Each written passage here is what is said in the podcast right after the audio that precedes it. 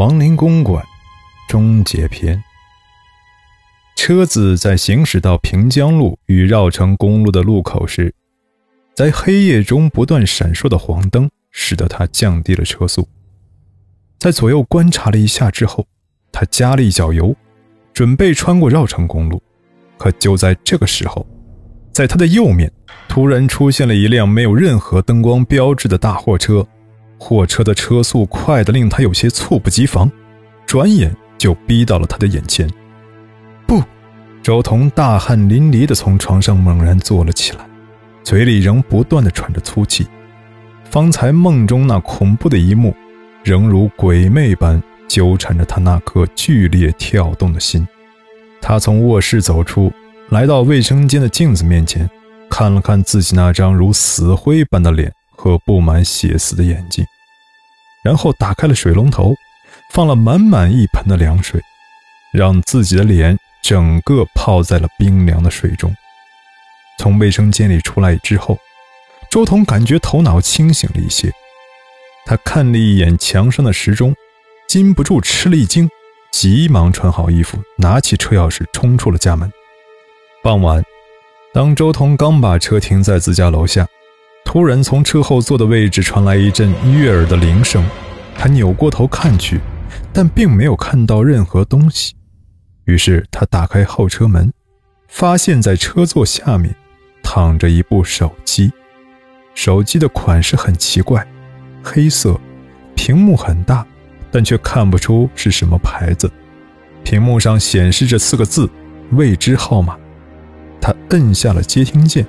里面传来了一个女孩的声音：“你好，昨晚真的谢谢你，我的车已经修好了，我想请你晚上来我家吃饭。”女孩的声音有些熟悉，但周彤依然听得一头雾水。请问你是？你怎么这么快就忘了？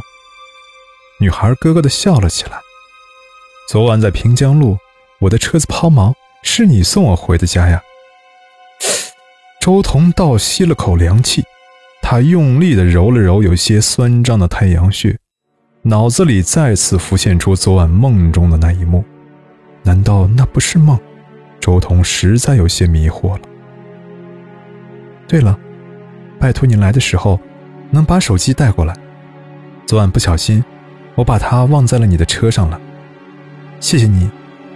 一个小时后，我在家门口等你。女孩说完，挂断了电话。周彤看了一下表，此刻正好是六点。他站在车旁，又重新回忆了一下从昨晚直到今天早上的整个过程，但是想了半天，依然没有头绪。整个思绪似乎被完全打乱了，根本无法组成完整的链条。去，还是不去？周彤为此挣扎了将近半个小时，最后他决定。还是去一趟。他坚信昨晚的那一幕只不过是自己的一个梦，但女孩的来电又令他百般疑惑。他决定为自己的记忆讨回一个公道。昨晚的那个梦，或者现在可以说经历，依然在他脑海中深深的镌刻着。凭着记忆，他开车穿过绕城公路。周彤又往前开了大约有两三公里后。他看到了那个路口，路口的那块白色的牌子依然立在那里，上面的字迹仍是模糊不清。周彤把车拐进了那条小路，而后径直向前开去。周彤边开车边观察着，他发现四周的景象和昨晚梦中见到的一模一样，这令他愈发感到疑惑了。当周彤把车开到那块类似停车场的空地时，他看到那个女孩正站在不远处，身上穿的还是昨晚的那件衣服，只是没有戴口罩。谢谢你能来。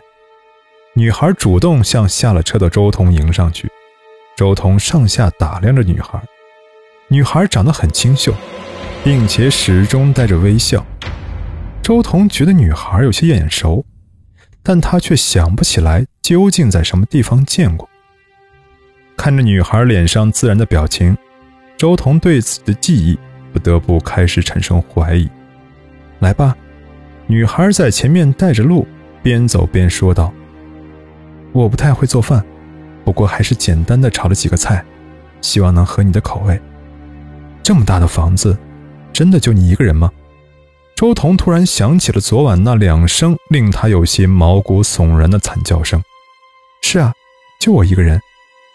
女孩回头看了周彤一眼，说：“我父母都在外地做生意，只有我一个人在这住。不过，他们每个月都要回来住几天的。”哦，周彤有些茫然的点了点头。可昨晚我离开的时候，似乎听到从你家传出了两声尖叫，那到底是怎么回事？不会吧？女孩停下脚步，想了一下之后。用手指着旁边的一栋建筑物说：“也许是从他们家传出来的。”周彤顺着女孩的手指方向看去，这才发现，在女孩家的右侧不远处，也有一幢一模一样的别墅，只不过被树木遮挡，不仔细看的话很难注意到。这是一个别墅区，一共有十几幢楼，从外面看几乎都是一样的。女孩说：“旁边那家的人总是争吵，昨晚你听到的声音，也许是从他们家传出来的。”女孩的解释听上去很合理，于是周彤便不再问什么了，跟着女孩走进了院子。“你先坐一会儿，我把菜炒出来，咱们马上就开饭。”女孩给周彤倒了杯水，然后留下一个微笑，便离开了。这是一个非常大的客厅，面积大概有一百多平米。周彤四下看了看，发现在客厅的墙边摆放着一个类似书柜的家具。周彤走到书柜跟前，看到上面全部是由木板隔断成的一个一个一尺见方的小格子，每个格子里都放着一个蓝色的玻璃瓶。周彤拿起一个瓶子，感觉瓶子很轻，他举起来对着灯光往里面看了看，发现瓶子里。有一些透明的液体。这时，从客厅的一角传来了脚步声。周通急忙把瓶子放回原位，重新坐回了沙发上。好了，我们可以开饭了。女孩打开了餐厅的门，说：“请进吧，尝尝我为你做的饭。”周彤走进了餐厅，女孩关上了门，然后为周彤倒了杯红酒，有些动容地说。谢谢你昨晚为我所做的一切，我的感觉从来没有像现在这么好过。谢谢你，我先干为敬。女孩端起酒杯一饮而尽。周彤觉得，如果昨晚的那一幕并不是梦幻的话，那也不过是举手之劳的事儿。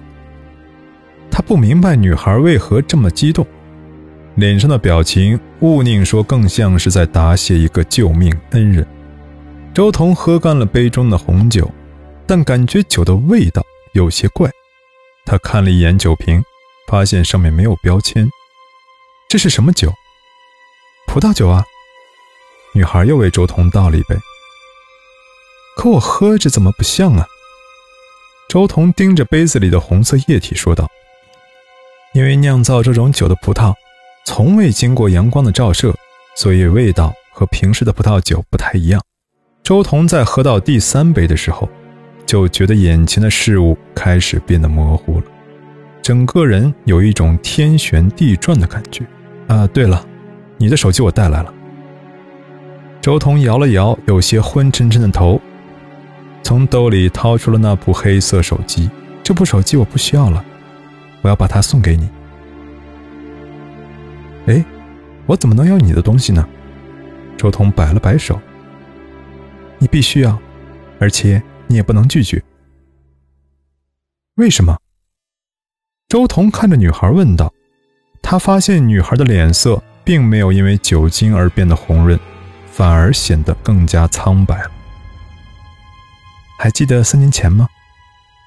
女孩突然走到周彤的眼前说：“三年前的一个深夜，你开车撞了一个女孩，女孩当时没有死。”但却因你的肇事逃逸而失去了挽回生命的机会。你仔细看看，那个女孩就是我。听了女孩的话，周彤的酒醒了一半，他机灵的打了个冷战，猛然从椅子上站了起来。这时他才明白，为什么这个女孩看上去有些面熟。你，周彤刚要说什么，这时突然从客厅传来了一阵嘈杂的声音，似乎是有很多人在互相交谈着什么。周彤猛然转身，推开餐厅的门，眼前的景象令他大吃一惊。这里所有的人都是因为交通事故身亡的。女孩在周彤的背后说道，而他们同时也是交通肇事的逃逸者。我不明白你的话究竟是什么意思。周彤看着眼前的男男女女，一种从未有过的恐惧感顷刻间袭上了心头。很简单，女孩用手指着客厅里的孕妇说道：“四年前，我开车撞死了她，因为害怕，我逃逸了。而在一年后的一个深夜，我在开车途经平江路时，她搭乘了我的车，并在我的车后座留下了那部手机。手机出现的第二天，我便被你开车撞死了。”如果你还没明白的话，那么我告诉你。女孩用手指了指坐在沙发上的一个中年男人，说：“那个被我撞死的孕妇，曾在几年前开车撞死了他，并逃逸。而他在死前不久也曾肇事逃逸过。可以说，这里的每一个人都是撞与被撞的关系。现在，轮到你了。”不，我没有死，这些跟我没关系。周彤似乎有些明白了，他冲出餐厅，向客厅的大门跑去。看看这个吧。女孩打开了客厅的电视。周彤停住了脚步，慢慢把脸转向电视的屏幕。只见电视里正在播放着一个新闻。今天凌晨两点左右。一辆白色的本田车在经过平江路与绕城路的路口时，与一辆自南向北的大货车相撞，本田车的司机当场死亡，大货车逃逸。据调查，死者是一名三十岁的男性，名叫周彤，系本市第一人民医院的医生。目前，警方正在全力追查肇事车辆，有知情者请速与市交警队联系。看到书柜上的那些蓝色的瓶子了吗？女孩走到脸色苍白的周彤跟前，说：“每一个瓶子，都对应着这里的每个人。”女孩说完，走到书柜跟前，拿起其中一个瓶子，对周彤说：“这个瓶子属于你。”周彤看着女孩手中的瓶子，他发现瓶子是空的。这，这究竟是一所什么房子？周彤看着眼前那些面无人色的男男女女，禁不住问道：“你应该看到路口那个牌子了吧？”女孩说：“上面是四个英文字母，这四个字母就是亡灵公馆的英文缩写。